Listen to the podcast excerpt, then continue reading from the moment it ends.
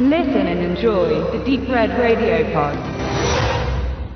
Wer steht nicht auf knisternde Erotik, dachten sich Max und Stefan und haben sich neuneinhalb Wochen angeschaut von Adrian Lyne mit der tollen Kim Basinger aus den 80ern und Mickey Rourke, als er noch aussah wie Mickey Rourke. Ein toller Film, ein wirklich prickelnder Film. Überraschenderweise, ich habe ihn ja lange nicht mehr gesehen, ein sehr ähm, deprimierender Film auch. Gar nicht mal so heiter und so spannend und kurzweilig, wie man denken könnte, sondern er geht schon ziemlich auch aufs Gemüt. Man muss dazu vorab sagen, es war die Rolle, die Kim Basinger berühmt gemacht hat, 85. Vorher hat sie auch gesagt, hat sie, war sie keine Schauspielerin. Sie sagt immer, mit dem Film bin ich eine Schauspielerin Ja. geworden. Mach weiter.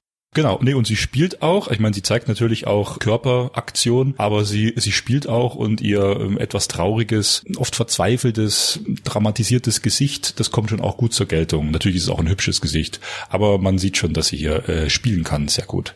Sie wurde zur Ikone in den 80ern, ihre große blonde Mähne leuchtete in vielen weiteren Filmen über die Leinwand und äh, wurde später dann so als Diva gehandelt, spätestens in LA Confidential, 97 dann nochmal, an der Seite von Russell Crowe und Danny DeVito. Äh, da war sie dann endgültig die Leinwandgöttin. Ja. Erzähl mal was. Wie hat dir der Film gefallen? Also ich habe gestern tatsächlich erstmalig gesehen. Ich würde dir beim Wort Thriller schon mal hart reingrätschen. Also Melodram, Drama, wie auch immer, finde ich besser, Erotikfilm. Hm, Hatte ich doch gesagt, dass es kein erwartungsgemäßer Thriller ist, sondern eher ein Drama. Ach so, dann habe ich dich voll missverstanden. Ähm, das ist der, die, der Schwund durch die Krankheit äh, nimmt äh, seinen Lauf. Nein, also Adrian Lyne hat da was gemacht, der quasi das 30-jährige Vorgreifen auf Du kannst gleich weitermachen. Ich muss das bloß mal klarstellen für unsere Hörer.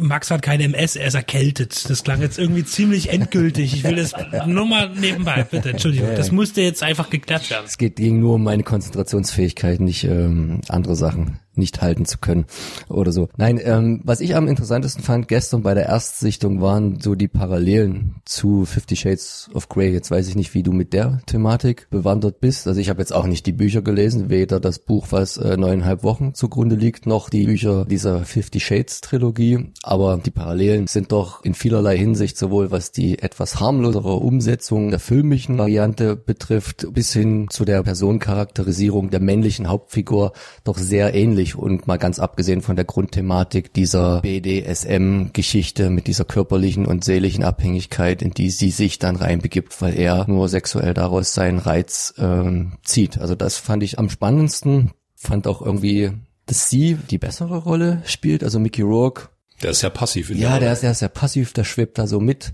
Bei ihr merkt man da mehr. Also ich fand die eine Szene extrem gut, wo sie sich das erste Mal in diesem Asia-Shop unter sehr widrigen Bedingungen mit vielen toten Tier und so über den Weg laufen. Und er steht hinter ihr und sie dreht sich um und du siehst halt einfach nur, wie sie rattenscharf, total geil, total verliebt ist, alles zusammen, das ist alles in so Dieses ein, Funkeln, die leuchtet in, in so ja. Gesichtsausdruck. Also ich weiß nicht, ob sie das spielen musste, ob die beiden auch hinter der Kamera ein bisschen was miteinander hatten. Der Regisseur hat sie ja ganz gut filmisch manipuliert, habe ich gelesen. Die haben das chronologisch gedreht. Die beiden sind separiert worden während der Dreharbeiten. Die haben nicht zueinander finden dürfen.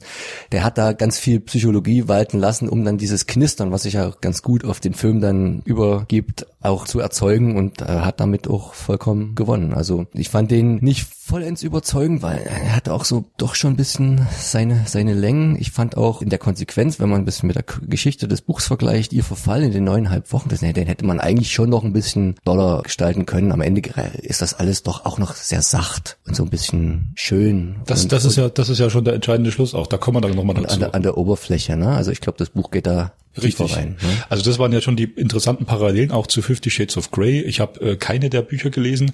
Äh, ich habe aber Fifty Shades of Grey äh, zumindest die ersten zwei Filme gesehen. Der dritte soll ja wieder ein bisschen besser sein als der zweite. Ich finde die Filme nicht besonders gut, weil sie genau den Fehler machen, dass sie eigentlich sehr tiefgründig, spannend und, und prickelnd vorzugeben scheinen und doch extrem blass und, und, und zweidimensional sind. Und gerade auf die männliche Hauptfigur bezogen. Also die ist ja in Fifty Shades of Grey noch blasser als Mickey Rourke hier. Also klar sind das Filme, die durch die Frauen versuchen zu leben und das schafft neuneinhalb Wochen wirklich. Ich finde den Schluss tatsächlich zu inkonsequent. Der hätte deprimierender sein können. Hat man wahrscheinlich gedacht, das Publikum wollen wir uns nicht ganz verkraulen und es soll ja auch aufgrund seiner Reize ein, ein wiederguckbarer Film sein. Ich habe gelesen irgendwie, dass die Ursprungsfassung ging fünf Stunden. Und Kim Basinger hat wohl noch Material, was der Öffentlichkeit nicht zugänglich gemacht werden darf, von 14 Stunden gefilmtes in ihrem privaten Besitz vorliegen. Also das war sicher auch ein ganz schwieriges Werk. Der Film hat, glaube ich, auch zwei Jahre gedauert, bis er dann endgültig rauskam nach dem Dreh, bis der Regisseur und Produzenten sich da auf eine endgültige Fassung auch aufgrund der Thematik geeinigt hatten. Da war, glaube ich, viel Kompromiss am Ende in dieser Version.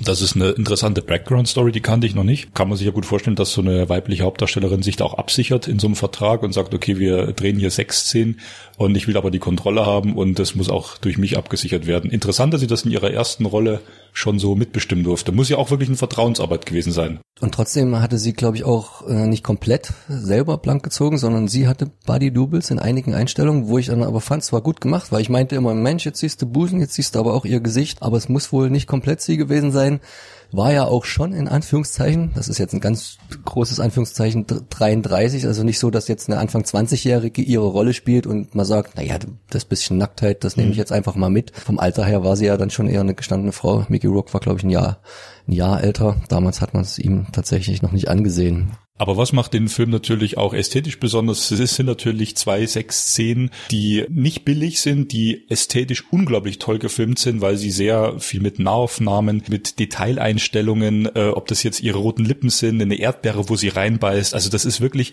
anspruchsvoll ästhetisches Erotikdrama. Und das darf man auch nicht unterschätzen, weil da wurde auch viel Schindluder getrieben und viel Billigware in diesem Zug produziert. Es gab ja dann, glaube ich, noch mit Mickey Rourke einen Erotikfilm danach. Der hat äh, in neuneinhalb Wochen in Paris noch gedreht und das war 97. Das war nee, quasi Teil Nee, zwei, drei Jahre später aber dann noch. Ach so. Äh, und es gab sogar ein Prequel auch noch danach von dem. Ja, mir fällt gerade der Titel nicht ein, aber Mickey Rourke war ja dann auch so der Womanizer und galt bis zu seinem äh, Decision, ich mache jetzt wieder Wrestling und lass mir die Fresse polieren, auch als Womanizer in den 80ern. Der Film hat ja auch viel in die Popkultur und Medienlandschaft reingewirkt. Also ich habe ja lange bevor ich den gesehen habe, die Parodie in, in Hot Shots 2 gesehen, wo er dann anfängt auf ihrem Bauch alles mögliche Spiegelei zu braten und alles mögliche buffetmäßig runter zu essen. Das ist ja quasi dem neuneinhalb Wochen entnommen mit den etwas dezenter, mit den Eiswürfeln und ich weiß gar nicht, was sind's da, Oliven oder äh, Weintrauben. Hat ein paar schöne Dialogzeilen, ich weiß gar nicht, wie die im Englischen sind. Da ist so eine Gruppe an Kindern, die ihm ein bisschen Geld abnehmen wollen und er sagte so, hier für fünf Dollar kann mein Bruder die Titelmelodie von der Weiße Hai furzen.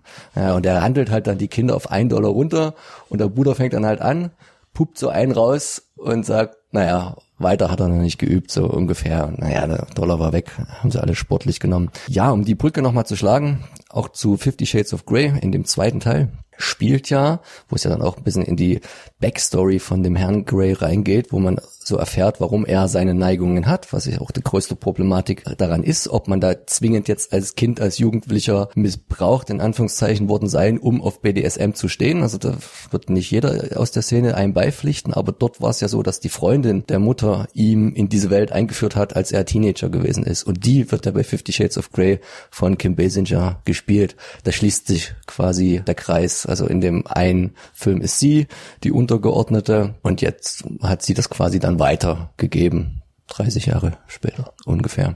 Aber auf jeden Wir Fall. Wir behalten Sie für Ihre Rolle in neuneinhalb Wochen in Erinnerung.